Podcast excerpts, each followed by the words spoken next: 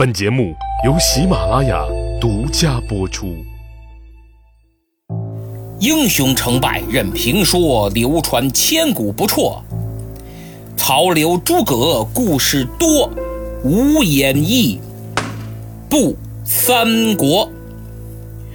上期节目，我从战术层面分析了赤壁大战中曹操为什么智商明显下降，部分解答了。诸位对此感到的困惑，那么现在我将从战略方面再做进一步的分析。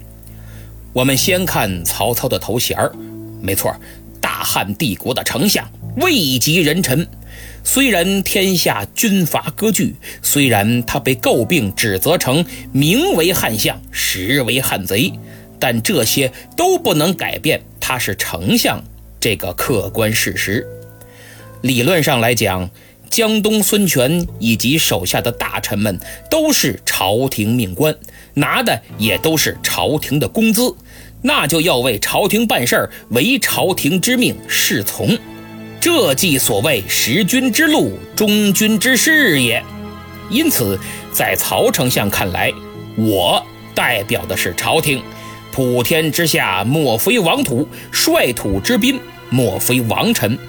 江东自古就是我大汉王朝神圣不可分割的一部分。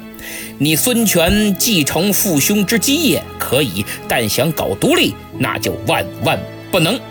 如果不听话，我就武统。此乃我曹操以及大汉帝国不可动摇的底线加红线。所以，这就是曹操掌握的所谓天时。说白了，我上承天意，下顺民心，率领正义之师，你胆敢抵抗，就是与朝廷为敌，典型的地方反抗中央。理论呢是这么个理论，但实际是大汉帝国已经摇摇欲坠，面临的结局就是分崩离析。正所谓理想很丰满，现实很骨感。就像之前春秋战国时代的周朝天下，这一点，一千七百年后的蒋委员长也是深有体会的。此外，还有个不能忽视的重要因素，就是挟天子以令诸侯。正是因为这个，曹操可以说被千夫所指，而且大家都认为你这丞相来历不明啊。不合法，名不正言不顺。既然不是正道来的，那我们凭什么要听你的呢？各位品品这个“邪”字，邪天子以令诸侯的“邪”，一个“邪”字道出了多少种味道呀！说到这儿，我也不得不叹服汉字文化的博大精深。虽然这么干的不止曹操一人。之前有赵高，有霍光，之后有唐朝中后期的宦官，近代有敢向十一国宣战的老愤青慈大妈，但只有他曹丞相精准的获此殊荣。正如现在我们用窜访来形容某国的官员，一个“窜”字，精确而形象地勾勒出其仓皇而又苟且的猥琐形象。实在是力透纸背，入木三分呐！讲了这么多，就是要说明，当曹操面对江东之时，妄图占领道义高地的想法，只是一厢情愿罢了。所以，在他看来，措辞言论极为正常的劝降檄文，在孙权、周瑜的眼里，却成了名副其实的战书。当时鲁肃就曾经劝过孙权，说：“我等都可以降，就是江东一众文臣武将啊，都可以投降他曹操，唯独将军您不能，因为如果我们投降了，照样可以做朝廷命官，无所谓。但您不行，别忘了刘琮的例子还活生生的摆在那儿呢。”其实，对刘琮的处理是曹操一个漏洞，所以孙权才明知山有虎，偏向虎山行。既然投降就是刘琮的下场，生存几率是零，那为什么不放手一搏呢？几率好歹百分之五十啊！万一赢了呢？对不对？更何况此时的曹操全部注意力都放在了江东孙权的身上，忽视了刘备。他认为刘备兵微将寡、苟延残喘，可以忽略不计。但事实上，这是一个三角关系，力量弱，但并不代表可以当做不存在。所以，曹操的行为让两方开始联合，走上共同对抗的道路。其实，整部《三国演义》小说核心主要讲的就是曹、刘、孙三者之间的关系。正所谓，没有永远的敌人，也没有永远的朋友，只有永远的利益，唯利益永恒。敌人可以变成朋友，同样，朋友也可以变成敌人，只看需不需要。历史上，除了三国这段，最明显、最典型的就是北宋时期宋、金、辽之间的关系。以及南宋时期宋金元的关系，但很显然，曹操和北南宋都没处理好他们各自的关系。相比起来，曹操还算幸运，只是兵败赤壁，而北南宋都导致了灭顶之灾。那么，我想有的小伙伴要问了。历史的长河里有没有巧妙处理这种关系的成功实例呢？在我看来，有。中国近现代史中苏美之间的关系就是一个比较成功的案例。这是一段时间跨度长、历史原因纷繁复杂的国际政治角力，其中的政治智慧和外交智慧实在令人叹为观止。我尽可能用简单的语言来叙述清楚这段峥嵘岁月。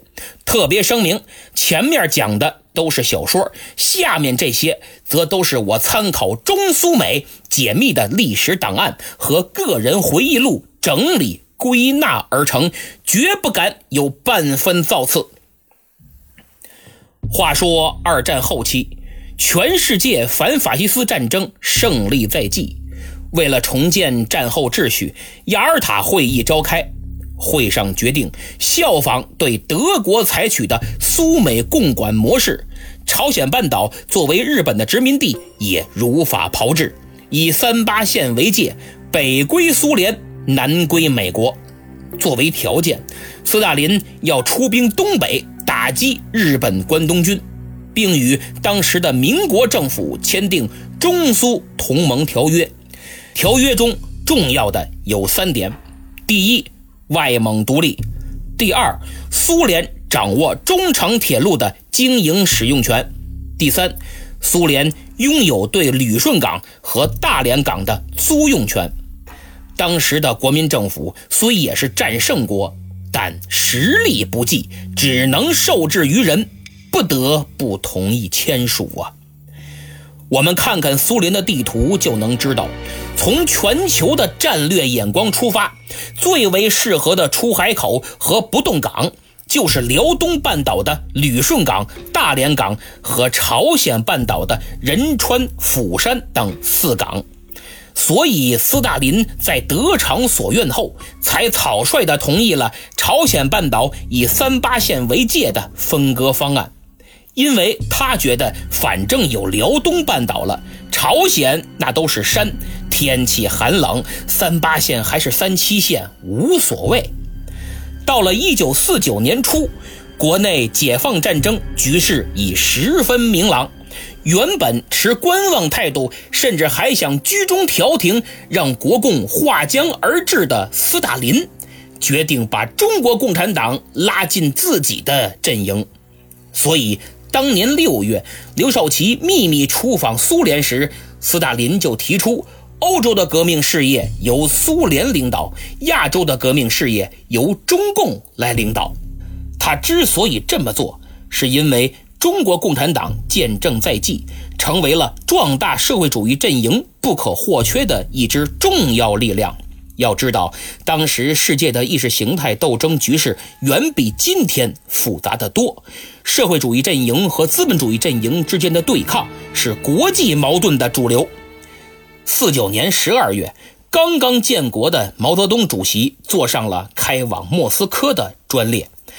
他此行的主要目的有两个：一是祝贺斯大林同志七十岁寿辰；二是签署一份全新的。中苏友好同盟条约，毛主席一生出过两回国，去的都是苏联，这是第一次，也是中苏进入友好关系的开端。但谈判并不顺利，甚至十分艰难。斯大林并不同意废除之前的条约内容，一方是代表本民族的利益据理力争，一方是从本国的全球战略出发，寸步不让。谈判就此进入了僵持阶段。冷眼旁观的美国以极高的政治嗅觉发现有机可乘，为了不让中苏这两个超级大国联手对抗自己的被动局面出现，总统杜鲁门在权衡了军方和国会的意见之后，决定采取国会的对华政策，争取和拉拢。于是他公开发表讲话，声称美国不惜放弃台湾的战略意义，向新中国示好。毛主席得知以后很是开心，马上对这种微妙的局面加以利用。他表示，如果不达成协议，条约不签署，我就拒绝公开露面，不出席苏联安排的什么参观集体农庄啊等等的任何活动。这下坏了，外界纷纷怀疑谈判出现了比较严重的问题，有的外媒甚至推测中苏很可能闹出了不愉快。随后，斯大林扣押毛泽东之类的政治谣言甚嚣尘上，就此，斯大林感受到了前所未有的舆论压力，所以他一咬牙一跺脚，表示可以让步。又经过了。一系列的磋商，鉴于外蒙已经公投独立继承事实，只能接受。但中长铁路的经营使用权和旅顺港、大连港的租用事宜得以顺利解决，我们收回来了。这是新中国成立以来外交上取得的重大成果。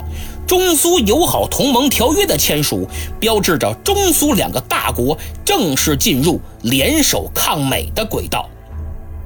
但是由此带来的两个后果也很严重：第一，美国大失所望，第七舰队随即出兵太平洋，不再放弃台湾的战略意义；第二，就在条约内容尚在磋商、明确了归还旅顺港和大连港的事实之后。一九五零年一月二十八号，斯大林就给金日成发了一封电报，内容是：“我同意你统一朝鲜半岛的请求。”在此之前，金日成从一九四八年的年底就开始向斯大林请求要武力统一朝鲜，但斯大林始终没有同意。现在辽东半岛得不到了，旅顺港、大连港没了，所以只能启动。朝鲜半岛这个备选方案了，一定要把仁川、釜山等等四港握在手中。苏联不能没有出海口和不动港啊！于是，朝鲜战争爆发，彻底改变了新中国的发展。不夸张地说，建国后的几十年历史都与朝鲜战争有着无法分割的关系，影响直到今天。这。是第一次三国关系的角逐。一九五八年之后，中苏关系开始出现裂痕，波匈事件、联合舰队事件以及关于人民公社的路线等等，纷繁的政治风波背后，我个人认为主要有以下原因：一是赫鲁晓夫与毛泽东个人能力和格局之间的关系。二是对什么才是正确的社会主义路线的分歧。由于篇幅所限，这个复杂的问题就不展开详述了。那么，在经历了互撤专家、舆论战、中印边境冲突、古巴导弹危机等等一系列的风波之后，两国的关系终于在1969年珍宝岛之战中走向了不可挽回的顶点。随即，苏联以核打击中国的重工业基地相威胁，双方剑拔弩张。历尽曲折坎坷的新中国，在建国仅仅二十年后，再次面临巨大的危机，中苏美大国之间的关系也再次面临巨变。紧急关头，伟人的政治智慧再次爆发。毛主席有感于元末朱元璋、高筑墙、广积粮、缓称王的政治主张，发出了“深挖洞，广积粮”。不称霸的号召，短短九个字，却蕴含了丰富的政治智慧和斗争经验。前六个字明确地警告苏联，中国人民不是吓大的；后三个字向美国明确传递了中国倡导和平外交、相互尊重、和平共处的立国之策。当时深陷越南战争泥潭的尼克松总统，敏锐地察觉到与中国和解的机会来了，联合中国对抗苏联才是符合美国利益的最佳选择。于是，一直把对方视为洪水猛兽的中美两国关系开始松动，有了接触的可能。一九七一年的春天。毛主席做出决策，抓住在日本名古屋举办世乒赛的时机，邀请美国乒乓球队访华，主动打开了两国友好往来的大门。这便是以小球推动大球著称的乒乓外交。电影《阿甘正传》也有这个情节。随后，基辛格秘密访华。第二年，也就是七二年，尼克松迈进了中南海丰泽园。接着，中美联合公报在上海发表，宣布两国关系走向正常化。从此，中美之间进入了新的历史时期。这是改变世界格局的一次外交。以毛主席为代表的老一辈革命集体，用超凡的政治智慧，把新中国再次带入了新的航向。同时，也生动诠释了他老人家曾经教导我们的那句名言：“永远不能唱独角戏。”说实在的，我不能断言这些是否与他偏爱《三国演义》和《资治通鉴》有关。之所以拿出这么多篇幅来简单讲述一下新中国的近现代史。归根结底是为了让大家能更全面、更系统地了解中苏美三国关系的内涵，以及读史应该总结些什么内容。放眼今天，世界格局又一次站在了十字路口，让我们拭目以待，见证祖国的强盛与伟大复兴。一千七百年前的曹丞相没有《三国演义》这部小说可以借鉴，所以他做出了自己的选择，也是历史的选择。不过，必须要说明的是，连环战船在真实历史上不是庞统的主意，而是曹操自己的发明创造。嘿，纯粹是个馊主意。按说有了曹操同志的以身试火，后人应该吸取教训才是啊！嘿，但实际情况是悲剧不断重演。一千一百多年以后，陈友谅对决朱元璋之时，居然犯了同样的错误。不过，当时罗老师还在张士诚手下当幕僚，《三国演义》这部小说还没创作完成呢。所以，陈友谅的所作所为还算有情可原，而一百多年以后，朱元璋的子孙宁王朱宸濠又上演了同样的悲剧，这就有点说不过去了，因为他所处的正德年间，《三国演义》已经很畅销了。看来读书还是好处多多呀。朱宸濠不仅不读书，还想学成祖靖难，准备了十多年，结果被明朝一个王守仁一把大火终结在了鄱阳湖，实在是悲催呀。最后，我们再聊聊整个赤壁大战中曹操最大的 bug—— 诸葛亮。诸葛亮绝对是逆天一般的存在。如果没有他借东风，周瑜这一系列的操作，绝对就会像曹操所预见的那样没有意义。之前我们就说过，诸葛亮加周瑜绝对是无敌组合。这个时候的诸葛亮已无对手，那个唯一能与他匹敌的军事天才虽已登场，但还未亮相。更有无数人感叹郭嘉的英年早逝。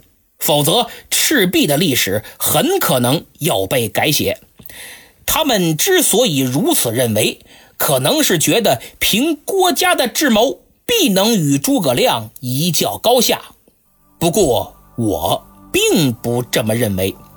纵观郭嘉的出场，并没有显露出超凡的军事才能。单就军事能力而言，我认为他甚至不如贾诩和刘烨，因为他没有独立带领或直接指挥过任何一次战役，小说中也没描述他在排兵布阵方面有什么高论。较为突出的是他对人性的洞察判断和分析把握能力，所以我认为他跟诸葛亮的军事才能不在一个水平线上。或者说，他们就不是一个类型和方向的人才。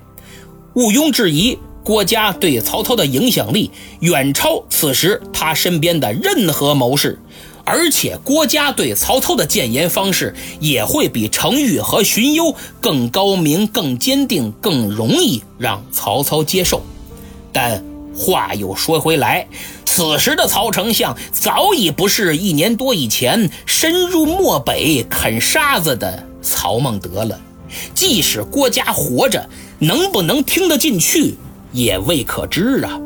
所以，同志们还是多一些独立思考的能力吧，别被江湖演绎的什么“鬼才不死，卧龙不出”之类的噱头给带跑偏喽。人家要是不编点名堂出来，咋吸您的流量呢？您呐，还是细细的品一品吧。好了，分析到此为止，接下来我们还是进入故事，去看看众人的精彩表演。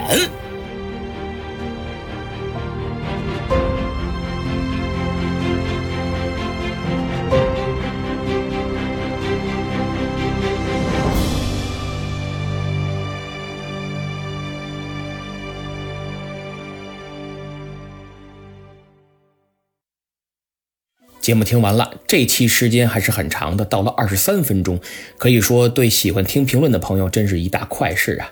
赖飞老师昨天反复跟我强调说，咱们这个只是一家之言，那种老是说教的感觉千万不能有，因为我有我的看法，你有你的看法。比如我们认为国家如何如何，哎，你就不这么认为，觉得鬼才不死，卧龙不出，可以没问题，只要佐证站得住脚，有理有据，当然可以互相交流嘛。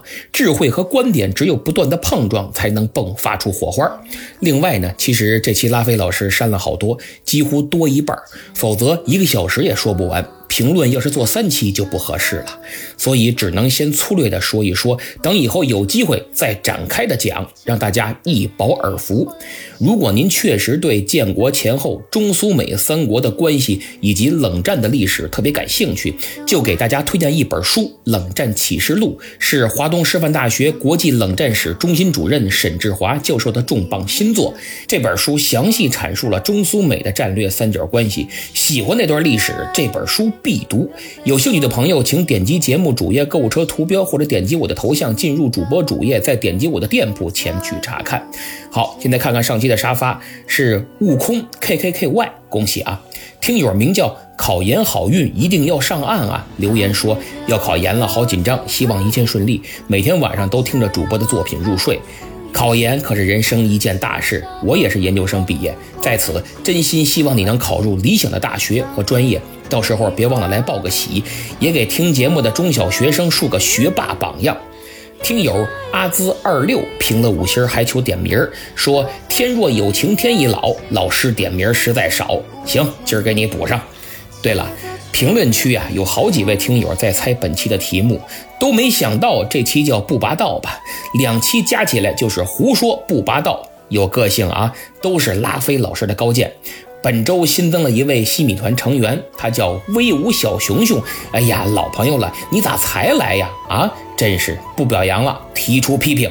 微信群二维码已经发给你了，扫码进群领取福利。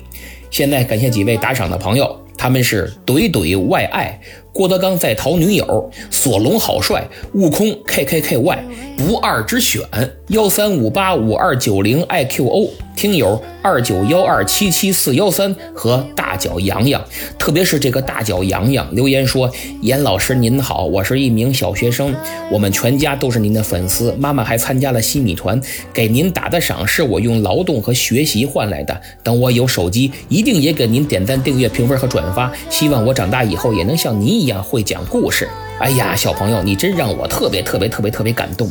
这么小就如此热爱知识、热爱文化，还懂得尊重别人的劳动、尊重知识产权，太难得了。而且你全家都很爱听我的节目，还加入了西米团，可见父母也都对知识文化无比热爱。你的心意我愧领了，以后你就别给我打赏了啊，因为你没这个能力。用劳动换点钱的话，可以给爸爸妈妈买点小礼物，他们最需要你的爱。等你上班挣钱了，到时候严老师要是还讲得动节目，记得给我打赏，咱们拉个勾。